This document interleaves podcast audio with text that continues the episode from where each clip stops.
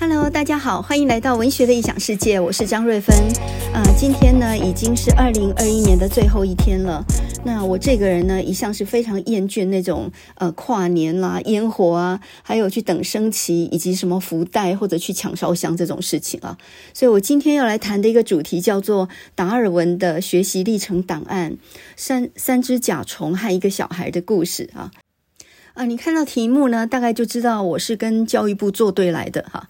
呃，最近有一个好玩的消息，就是呢，有五位台北市的明星高中的校长联袂去拜会台大校长管中闵，呃，去询问他台大怎么样去检审查高中的学习历程档案啊。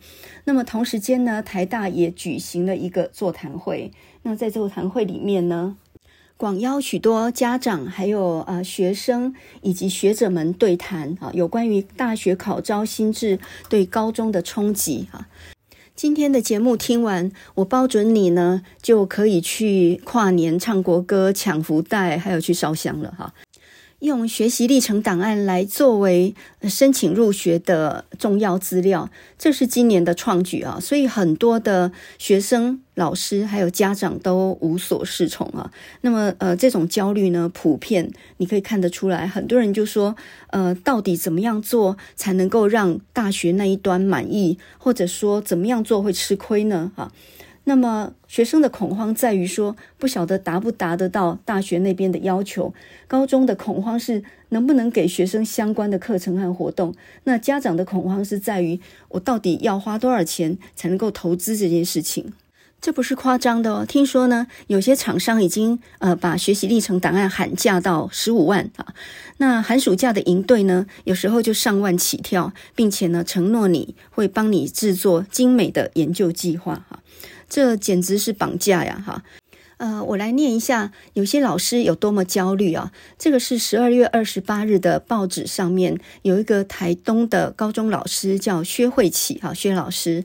那他这篇文章呢叫做“用钱砸出路，提早钉死未来”哈。这篇文章抨击甚烈啊。那么他就说到呢，教育部表面上鼓励学生多探索，但是事实上呢，呃，他。自高一开始，他就要盯死未来的出路哈。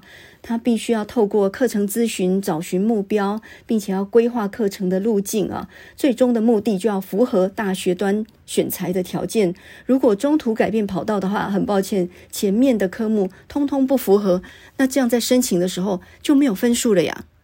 那么薛老师这篇文章呢，甚至说到，假设有某大学的电机系，比如说台大电机系好了，他希望看到学生有机器人城市设计方面的能力，并且修过相关的课程，那学校就要赶快去开设机器人城市设计，不然的话呢，学生就得花钱去补习，然后家长就要花大把钱让学生去参加营队了，他一定要去参加科展、发明展，投甚至投期刊写小论文等等等哈。我看完真的大笑三声啊！大学电机系是绝对不会要求学生会机器人城市设计等这种能力的，或者修过这相关的课程的哈。为什么呢？你要是真有这种能力的话，那都进来当教授了，还进来当什么学生啊？那就好像说呢，呃，台大中文系也绝对不会要求学生要得过文学奖前三名的资历，因为连老师都没有得过这种奖啊。那你要是真有那个能力的话，那那就进来当老师了，哪里还进来当学生？不要开玩笑了。任何大学、任何科系都是希望好的材料进来，也就是说，作为学生的基础，你的学科能力是要好的啊，你的国文、英文、数学这些基础能力是要好的，才有办法教。教是老师的任务，不是学生该学好了然后进来大学的科系的。焦虑什么焦虑啊？呃，我都跟学生说呢，如果你是一个高中生，然后你要到大学口试的时候，呃，面对教授问你很多千奇百怪的问题，你答不出来的时候，那是很正常的啊。你应该心里要想说，答得出来，那我就来当老师了。我就是答不出来，所以才来当学生的呀。你要有那种睡大人则秒之那种精神，就是要藐视他哈，这叫藐之。所以呢，学习历程档案各个学校到底怎么审查呢？我直接跟你说答案啊，你听完就可以关掉，然后去跨年了。呃，但是我达尔文还没讲哦，所以等一下就要听我讲完达尔文的学习历程档案怎么写啊。我直接跟你讲答案，那就是大学端不会看的，几乎不会看的。越是好的学校跟科系，越是不会看的。我们来看看啊，这个台大他是这么样回答的啊。跟你讲，这是大学教授非常聪明的，你知道吗？呃，在这个台大举办的大学考招新制对高中的冲击这个教育论坛里面，台大电资学院的院长张院长啊张耀文，他就表示说，大学教授大概只有五分钟去看一份资料哈，所以呢，大部分还是会着重学校的校系排名、成绩的轨迹哈，那可以看得出来他的程度。所以呢，学习历程专心做少量的作品即可。那么这个话背后的意义是什么呢？简单来讲。我们是注重成绩的，而且成绩才是一呃一个公平衡量的一个标准哦。那么没有说出来的潜台词就是，那些很精美的资料，谁知道是怎么样美化的、造假的，或者是透过加工的，呃，或者是灌水的啊，这样子去形成的东西呢？但是各大学呢都要拿到教育部的补助款，所以教育部要推这个政策的时候，当然大学各校系都不会直接跟教育部对冲嘛，他会说会会会，我会竭力配合哈。那教育部那边呢要求说至少呃学习历程档案要占两成到五成，那没问题呀哈，那我就分数打得差不多就可以了。所以标准答案就是你专心把你的学测考好就好，学习历程档案不重要，有教就好，这样懂吗？主要还是看成绩啊。所以呢，花多一点时间把学测考好一点啊。那么如果有人不相信的话，我来跟你讲一下，现在大学教授在忙什么？你如果知道他们在忙什么的话，你大概就会理解到那个焦虑是不必要的。现在到了年底，所有的大学教授都在忙什么呢？第一个就是科技部计划哈，科技部计划呢就是经费的命脉，呃，包括你能动用多少经费，然后你你的实验室要聘请什么样的人手哈。如果你的科技部计划没有过的话，你下一年就断炊哈。那再来呢，就是大专生专题计划，这个跟学生的业绩有关，也跟老师的业绩有关。申请的方法跟科技部计划差不多。再来就是学期末了，每一个老师呢都要结算年度的研究业绩，因为这个评鉴跟升等都要用。再来就是学期末了，呃，收作业、出考题，哈，成绩的结算，这一大堆，还有人还要赶课，课还没上完的还要赶课，哈。所以呢，另外一个就是开不完的会。不管是评鉴升等，或者是呃教育讲习，学校的所有系教评、院教评，还有校教评，各级委员会都是在学期末要全部把这些该通过的通过，呃，该核准的核准。所以呢，学期末的会是铺天盖地而来啊，哈。所有计划的申请，还有评鉴升等各种各样的东西，全部都要填很繁复的表单，通通都是电子表单哈，然后夹记档案，然后填电子表单，所以这些东西呢，耗掉很多的时间。那么，正当呢，呃，高中学生跟老师都非常的焦虑，这个学习历程档案，因为事关考试嘛，哈，所以到底要怎么样做才好？普遍很焦虑的时候，其实大学教授没有人在管这个人，因为他们自顾且不暇，哈，大家自己都还没法活下去了，也没有人看好教育部这个政策。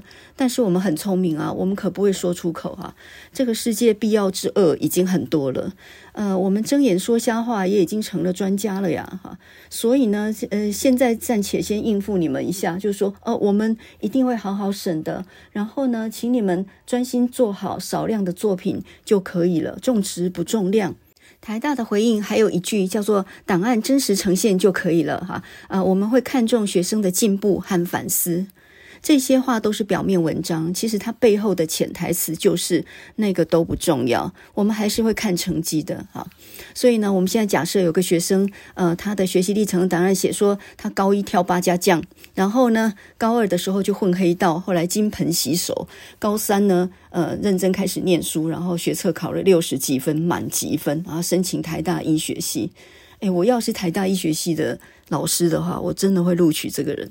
什么三大面向、九大项目、核心素养，还有素养导向的命题啊，呃，要培养的学生是系统思考与解决问题的能力，还有规划执行与创新应变的能力，这都是胡扯了哈。简单来讲，连大人也没有这种能力的。你要求高中生有这种能力，那不是鬼扯是什么哈？学习历程档案基本上它就是一个很荒谬的设定。真正的学习呢，是要有一种热情的哈，它有一种机切，它有一种热情，它需要没有目的性。因为他对什么事情发生了兴趣，他正要探索一个未知的领域，他没有办法知道会不会达到目的，他更没有办法知道多久能够达到目的啊。所以，像我们的科技部计划里面，你首先呢要确定你即将会遇到什么问题，你还要确定你会用什么办法来解决这个问题，你还要预期研究的成果，这也是胡扯。我要能预期研究的成果，那我还能做研究吗？这个研究还需要做吗？所以学习或者研究，它基本上就是要没有目的性，因为它就是要探索一个未知的领域嘛。呃，有一个苏联的教育家啊，叫做苏霍姆林斯基，呃，他写过一本书叫做《关于爱的思考》，他是苏联的一个中学的校长啊，然后在教育学的理论上呢，有很多很很有意思的一些建言啊。那他有一句话是这么说的，他说。呃，世界上呢，没有什么比人的个性更复杂、更丰富的。我们不能把小孩子的精神世界变成只是学习知识，因为如果他只关注于功课的话，他的生活会变得不堪忍受。他不应该只是一个学生，首先，他应该是一个有多方面兴趣、要求和愿望的人。我们应该培养小孩子成为一个有多方面兴趣、有多方面要求，还有多方面愿望的人。而在这中间，他会走过很多曲曲折折的道路，才发现他这个也不适合，那个也不顶喜欢，到最后才发现了一个真正热情所在的地方。然后呢，一路钻研下去，这个才是人生发展的方向。所以，课外活动还有一些社团活动，或者平常有兴趣做的一些事情，我觉得有的时候反而比课堂上学到的东西更多，而且更重要。所以呢，苏霍姆林斯基这位苏联的教育家，他还讲了一句话，他说：“只有让学生不把全部的时间都用在学习上，而留下许多自由支配的时间，他才能够顺利的学习。”而这个就是教育的逻辑。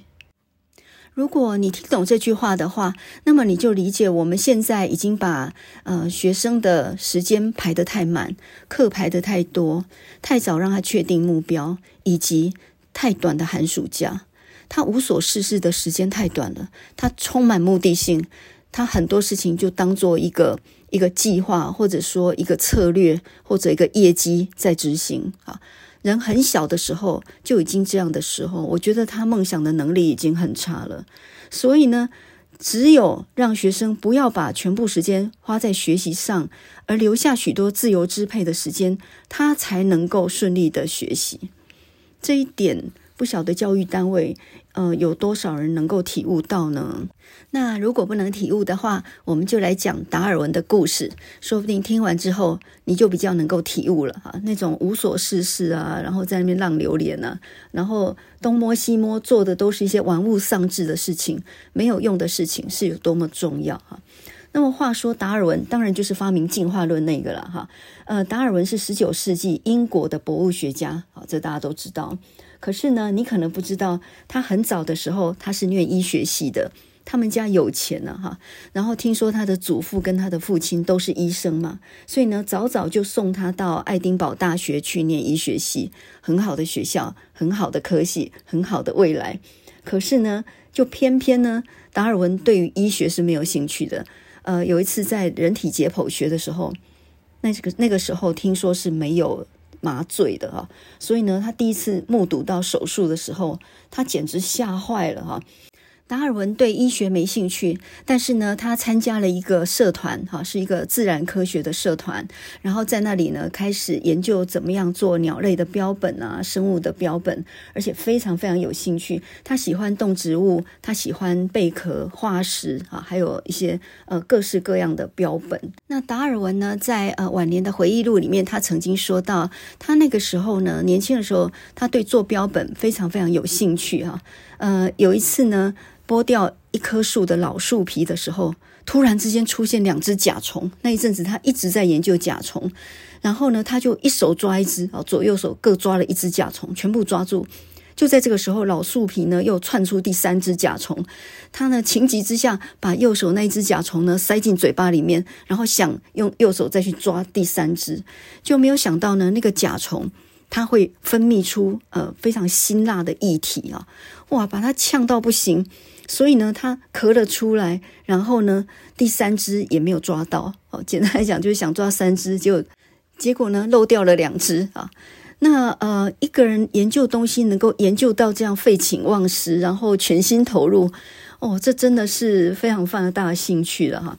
那医学系不好好念呢，在那边玩物丧志，他的老爸当然非常生气，然后呢，就呃，他的舅舅就劝他说，不然这样好了，你干脆去念神学院哈，因为呢，神职人员当牧师，当个当时候呢，也算是一个非常高的社会地位。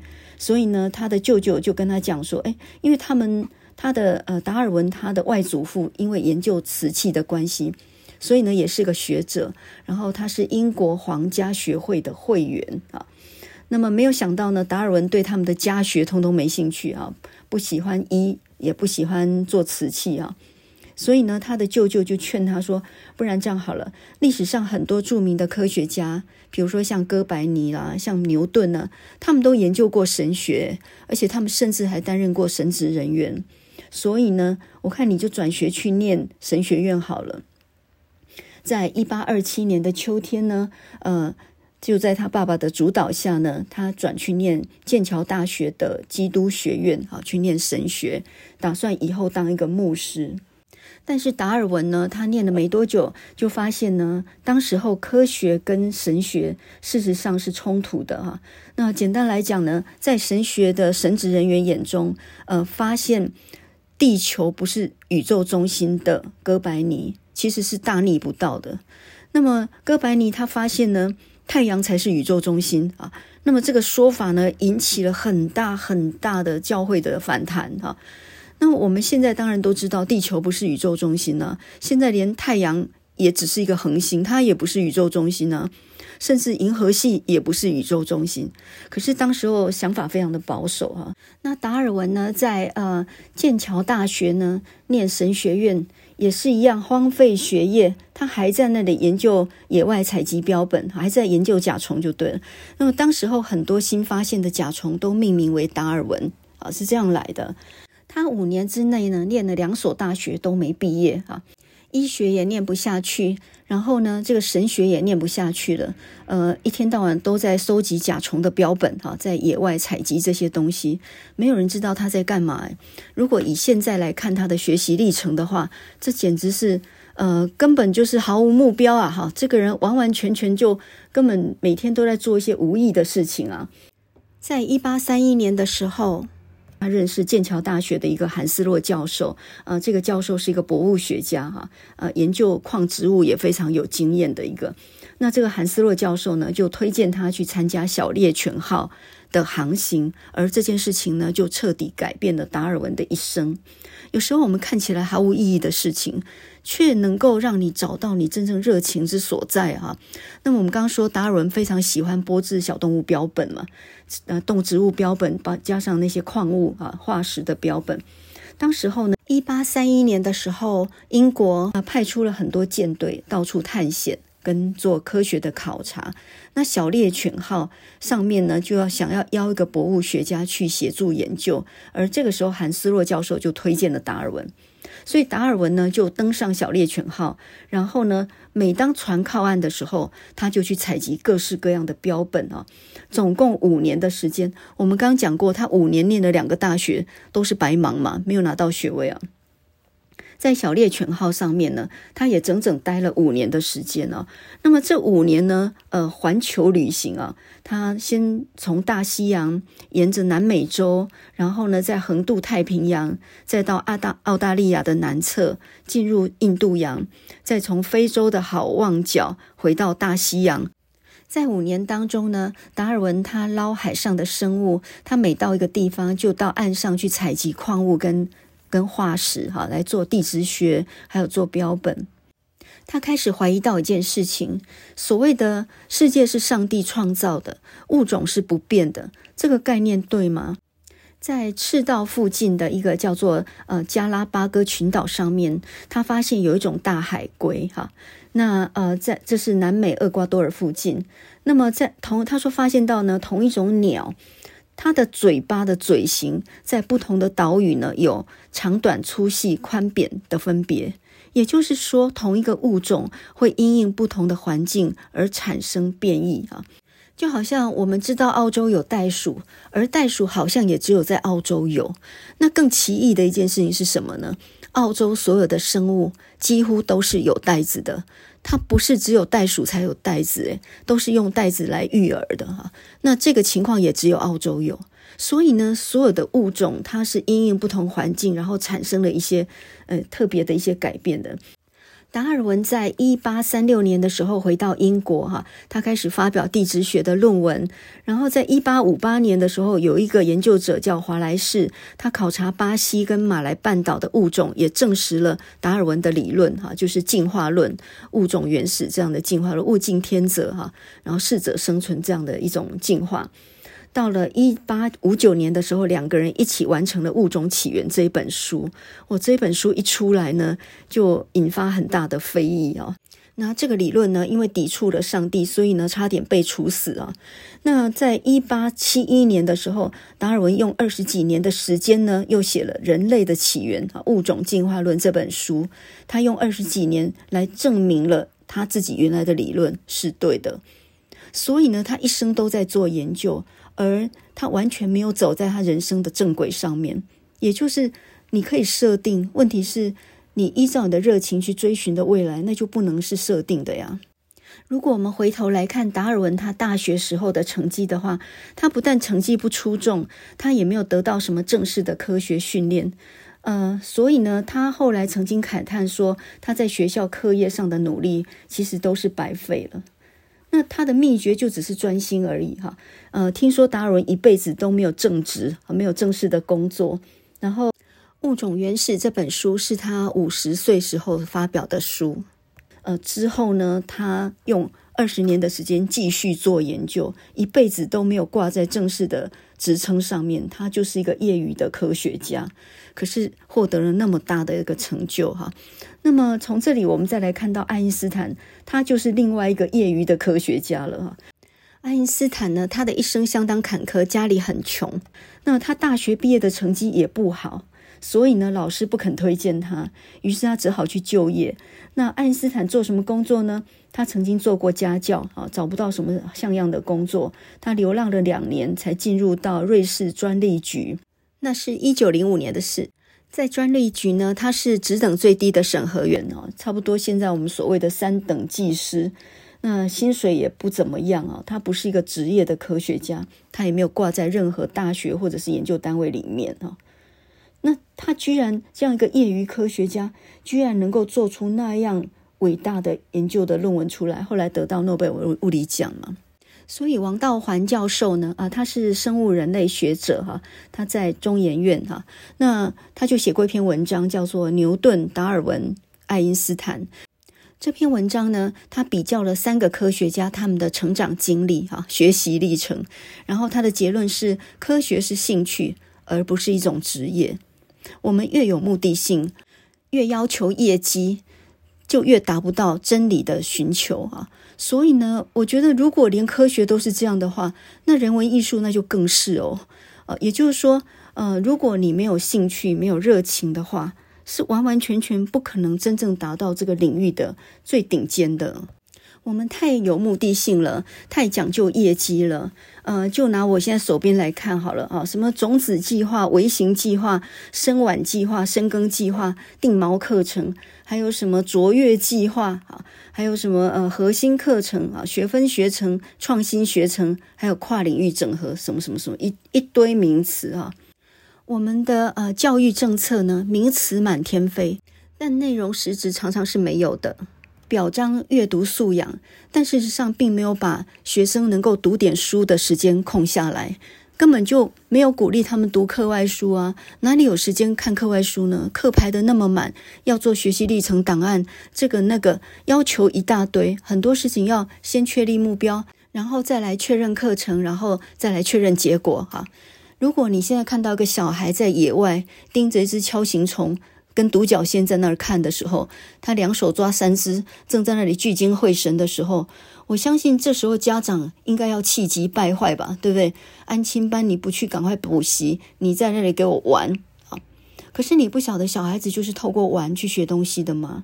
所以呢，回到刚刚我们讲的那一句话上面，小孩子不应该只是一个学生，首先他应该是要有是一个有多方面兴趣。多方面要求，还有多方面愿望的人，我们必须容忍他犯错，或者是转好几个弯啊，经过探索才达到自己真正的目的。可是我们这样一条鞭法的教育政策跟理念，其实就是在扼杀这样的自由度跟可能性。我们学生已经把全部时间都用在学习上了，根本就没有任何自由支配的时间啊。所以他怎么可能对这个世界还有幻想，或者还有梦想，或者还有热情呢？根据我的观察呢，呃，现在啊，过劳的人还不只是学生啊，我觉得家长跟老师也都过劳了哈。现在当老师的人，基本上呢，教学自主性跟他的专业度已经被剥夺了哈。填一大堆表格，然后应付很多文书作业，这个就是当老师的人每日的日常。那呃，你所有做的事情，大家就耗尽在这些事情上面。比如说，当导师吧，你私底下约学生聊天，关心他的功课跟生活，那个是不算数的哈。那你还要填完了表格，然后往上传，才表示说，呃，有约谈记录。那我没有约谈导生，我就把报告写完，那也就算我完成了吗？这非常荒谬的事情啊。从教学到考试，都是只重表面形式，而不注重内容实质了啊。那也就是说呢，表象你只要能够达成就好，实质没有人管你这样。现在当老师啊，其实挫败感跟损耗性都很大，可能比以前还要大很多哈。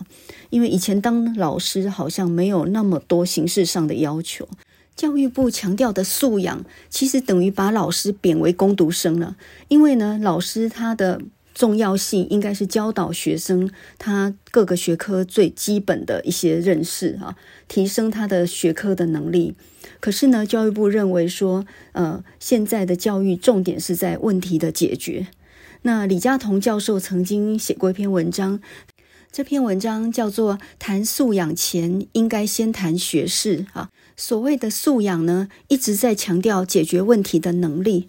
可是呢，我们现在假设举个例子哈，有一架电子显微镜出了问题，要解决这个问题，最重要的是要有先有学问呢。你必须先了解电子显微镜的原理，你才能解决这个问题啊。再举个例子，比如说如何解决巴勒斯坦问题，很多学生连巴勒斯坦跟巴基斯坦都搞不清楚，他如何能够解决问题？所以，呃，李嘉彤教授认为说，绝大多数的孩子其实需要的是尝试。所以呢，呃，教育部很少提到学生的学业程度问题，而一再强调素养，这是很有问题的啊。应该要先重视学生的基本学问的能力啊。那呃，这个包含基本的学识，也包含有用的技术哈、不要再高谈这种抽象的素养这样的一个名词啊，因为呢。教育部所谈的素养，只对于社会的精英分子有意义，但是办教育的人不能只想到精英分子。我们整个社会绝大多数的组成是需要有基本的能力的，所以呢，在谈素养之前，应该要先谈学识才对。记得我们上几集所讲过的吗？林语堂说。呃，教育应该要理解为人跟人的关系，而不是人跟书的关系。当老师对学生的影响力大的时候，当老师的专业度还有他的呃自主性被重视的时候，那么这个教育才有办法真正上轨道。那现在我们的教育刚好就刚好是背道而驰的啊！大学教授们都在填表格、申请计划、博业绩，那么把这样的一种概念呢，也往下到高中生这么小的孩子身上啊，你们想要考上好的校系，那么你也要这样填表格、申请计划、博业绩，用这种方式来博取一个机会。从我们刚刚讲到的达尔文的故事，你会发现，一个小孩没有目标是好事。他找不到目标，他迟迟对于学的东西没有兴趣，这是好事诶。当我们想到那个小孩在野外采集标本的时候，他发现有甲虫的时候，两手抓不住三只的那样的一种热切，我觉得那真的是可以给我们一个启示哈。任何事情只要你有热情，你一定可以做出一个名堂。所以呢，不管你几岁，这种做研究的热情应该都要在的。那假设没有，那就是在博业绩而已，做一个表面。人年纪很小的时候，就学会怎么样去美化自己的学习历程，怎么样呃避免说自己的缺点啊，然后怎么样放大自己的优点。我觉得这不是一件好事。你可能会说，没有关系，我呢想尽各个办法，我只要考上我心中的顶尖校系就好。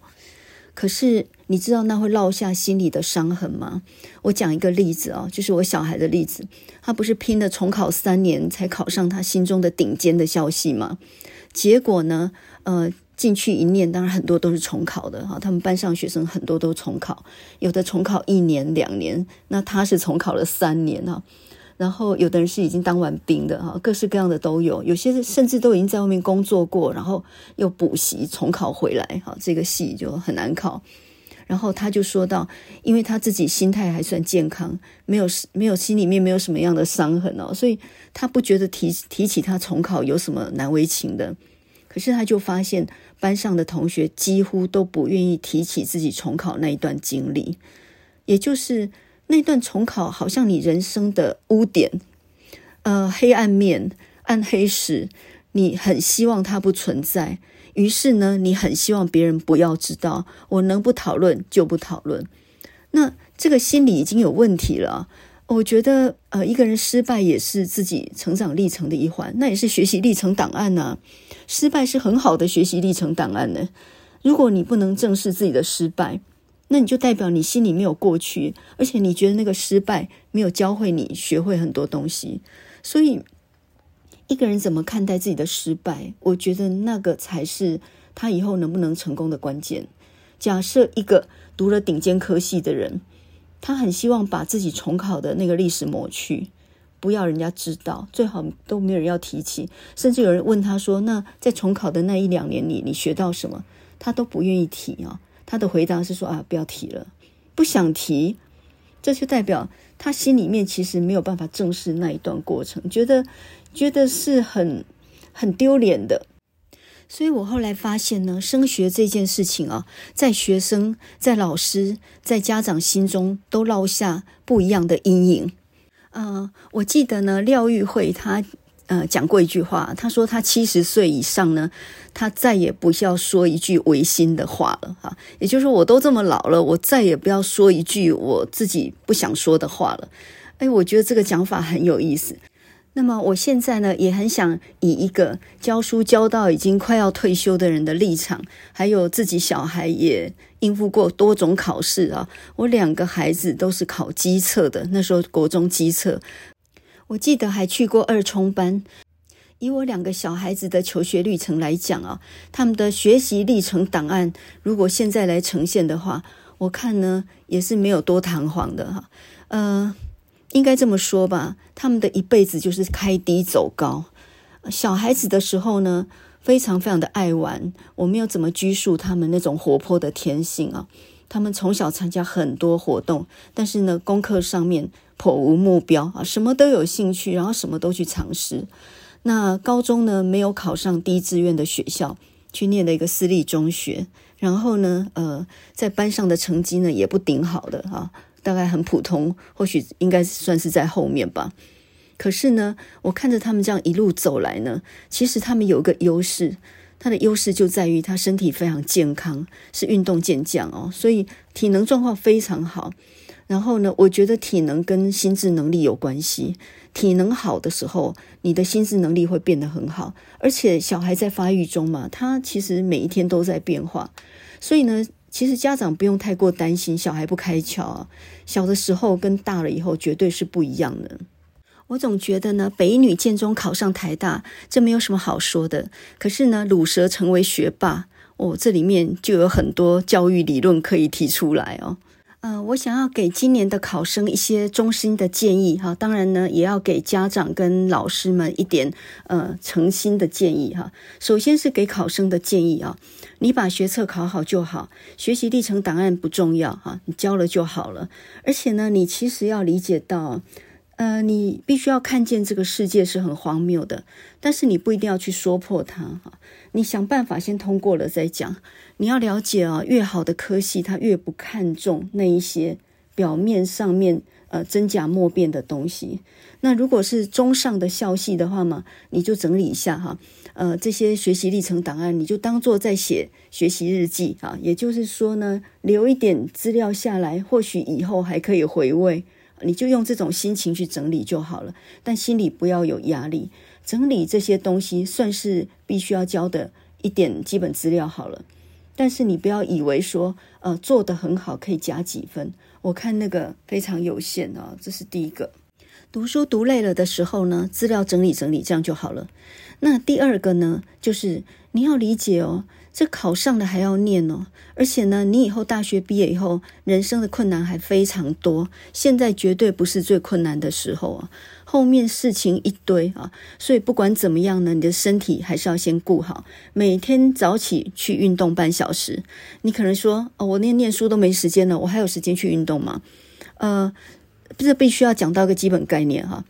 运动这件事情会整个提升你的记忆力、思考力，所以呢，你每天绑在书桌前面念书是没有用的，因为你状况如果不好的话，战力大打折扣。所以呢，越是快要靠近考试，你越要去运动，而且呢，要维持一个很稳定的生活作息，每天几点睡觉、几点起床、哪时候去运动，都要非常非常的固定啊，让你的身体在一个很好的运转里面。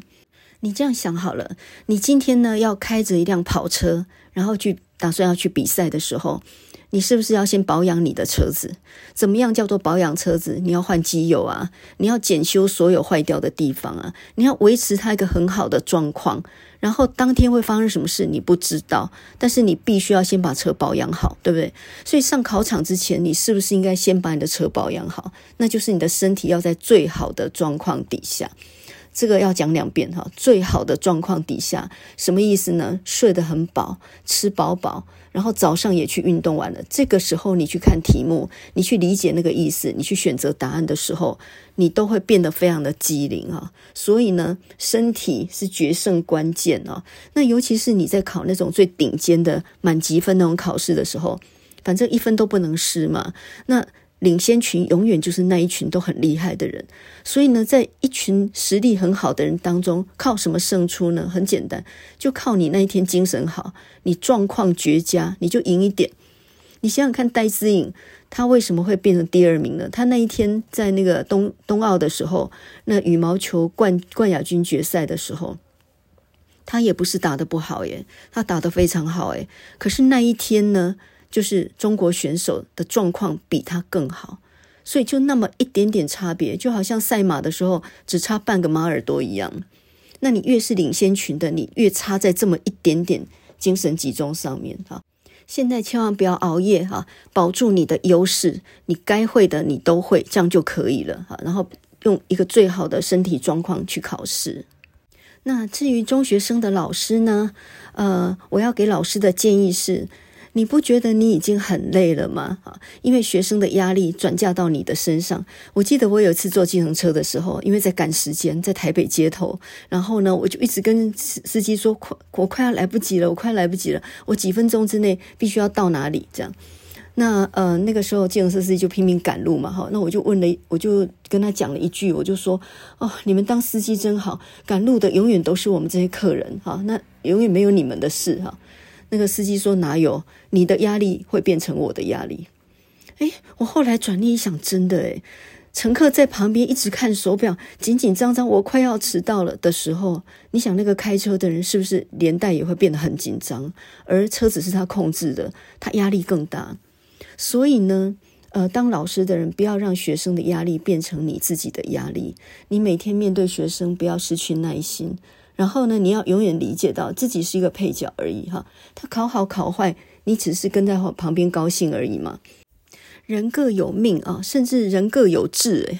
所以呢，当学生成绩不好，或者说呃不受教的时候，你也不要气急败坏哈。说老实话，他以后命可能还比你好嘞，你听他急什么急的呢哈？那另外就是每个老师几乎事情都做不完哈，所以有的时候要学会一招，就是要遁到自己的世界里面。也就是说，你不能一天到晚在应付别人的需求，你整个会内耗掉。呃，我觉得一个一个很好的耳机就可以救了这一切。我最近弄了一个耳机，那种骨传导的。然后戴上去呢，你头发放下来几乎看不见，它不像那种耳塞式的那么明显啊。所以呢，我常常在开会的时候，我就戴着耳机听我的音乐。你讲你的哈，那我就处在那儿呢，我就进入到自己的世界，我就是闭目养神一下都好。诶，我人在啊，问题是我已经魂飞天外啊。我就靠这么一点小小的空闲时间呢，稍微让自己心绪稳定一下。你躲到自己的世界的时候，就觉得。这个现实比较可以忍受一点呢，那必须要这样做一点平衡哈。所以呢，该做的事还是做吧哈，但不要心里真紧张，那不必要哈。因为呃，当老师的，你的情绪会影响你的学生。现在市面上有一大堆成功学的书哈，如何成功，如何如何怎样。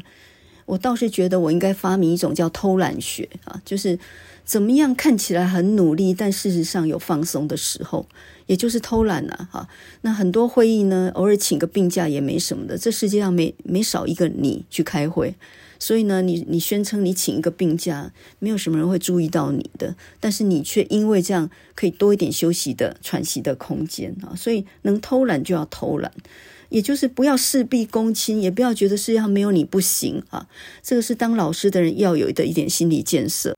那当家长的人，那就更简单了哈。你问我怎么样能够乳蛇变成学霸？很简单，你就是每天对他很好，每天跟他开玩笑，你要当做没有考试这件事一样，因为他每天从学校回来都已经很挫败了，然后呢，呃，自己也非常的焦虑了，所以不需要你再来提醒他今天念得怎么样，你今天考得怎么样，你问都不要问了哈，你问了也不会改变结果的哈，这是第一个。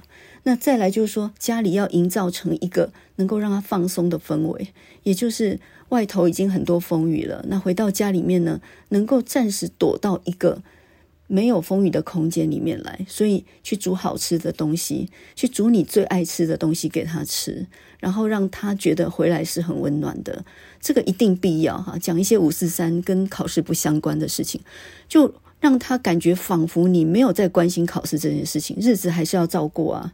哎，我们还有日子要过呢，哈。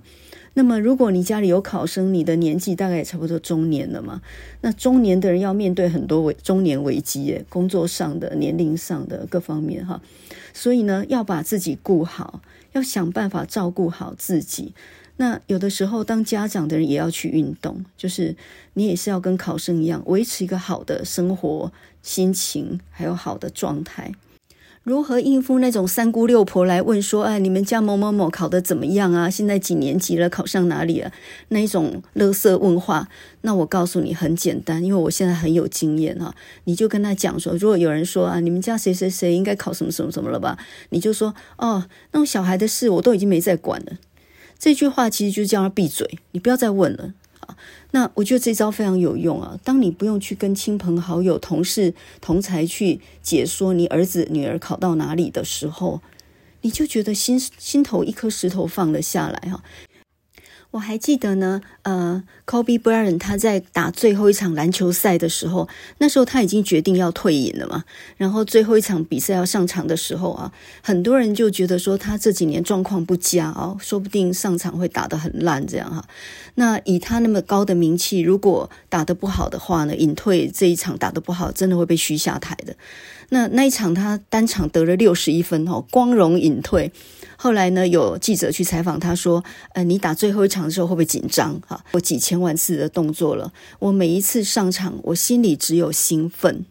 我觉得 Kobe Bryant 这个说法呢，其实蛮蛮启发我的哈。任何的竞赛呢，都是一种意志力的对决。呃，我常常想象，如果说今天呢，一个顶尖的投手遇上了一个顶尖的打击手，然后呢，仇人相见，分外眼红的时候，哈，这个时候到底是你若是那个投手，你是应该要呃四坏球保送，让他上一垒算了，还是你会用你的球正面跟他对决？你就是要想办法三振掉那个很强的打击手。我觉得任何有一点自尊心的投手，都会想办法跟他正面对决，玩心理战，绝对不会四坏求保送他的吧？因为那那事关一种尊严呢，也是一种志气，不是吗？升学竞争没有什么好怕的哈，哪一天你心里有兴奋感，而不是有紧张感的时候，你就差不多离成功也已经不远了哈。节目的最后，我们用一首好听的歌曲《Melody Fair》这首美丽的美乐蒂这首歌来呃，给所有要面对考试的学生、家长还有老师哈。那么这首呃《Melody Fair》，Melody 本来就是旋律的意思，Fair 应该就是呃公平的或者是美好的哈。我还看过有人翻成美好的旋律啊，《Melody Fair》，但事实上我觉得它应该翻成美丽的美乐蒂。这是 Bee Gees 他们呃所演唱的，一九七一年有一部英国的电影叫《两小无猜》的插曲。剧中两个小学生啊，那么男生呢叫 Daniel，然后女生呢就叫 Melody。那么这个故事颇为简单啊，就这两个小学生呢，呃，他们。两小无猜，然后打算私奔去结婚，还拉了全班去参加他们的婚礼啊！找了一个废墟，然后他们就在那边办了一个婚礼。然后呢，到最后学校里面的大人啊、校长来废墟抓人嘛，就两个人就冲出重围哈，抓着铁道的轻便车，然后扬长而去。是一部情节很简单的电影，但因为这首歌实在太好听了，所以呢，这首歌呢比电影还要红。还记得这两个可爱的小童星呢？他们在墓园里面玩，然后呢，这个 Melody 就看着那个墓碑上面呢，有一个写的说：“感谢感谢爱妻陪伴了我五十周年。”哈，然后呃，这个 Melody 就问 Daniel 说：“五十年有多长啊？你会爱我那么久吗？”Daniel 回答他说：“会啊，我不是已经爱你超过一个礼拜了吗？”这真是超级天真浪漫的哈。这首《Melody Fair》，它这首歌呢也很有意思。它的歌词说呢，那个在呃哭泣中的女孩是谁呢？啊，她正注视着这个大千世界。她明知道人生就是一场赛跑，但是呢，她不明白个中的道理啊。这歌词说呢，《Melody Fair》，Remember you are only a girl，哈，你要记住，你也只是一个女孩而已啊。那呃，人生呢不只是一场大雨，其实呢，它有时候就像 merry-go-round，merry-go-round 就是旋转木马啊。人生也不完全都是悲伤的，很多时候它也有欢乐的一面。美丽的美乐蒂，你不梳一下你的头发吗？你也可以是非常美丽的。我觉得这首歌送给所有二零二一年非常辛苦的人哈。那就让我们来听 Bee Gees 他们兄弟三个人合唱的温暖、和谐又明亮，让人仿佛坠入到另外一个世界的 Melody Fair。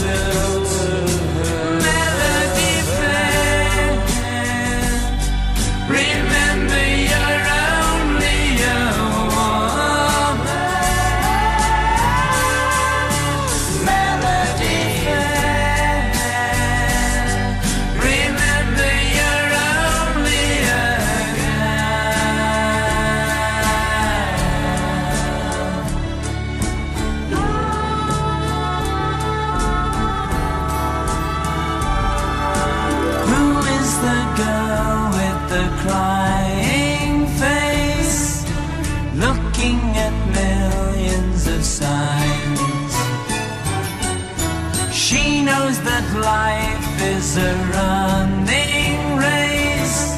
Her face shouldn't show any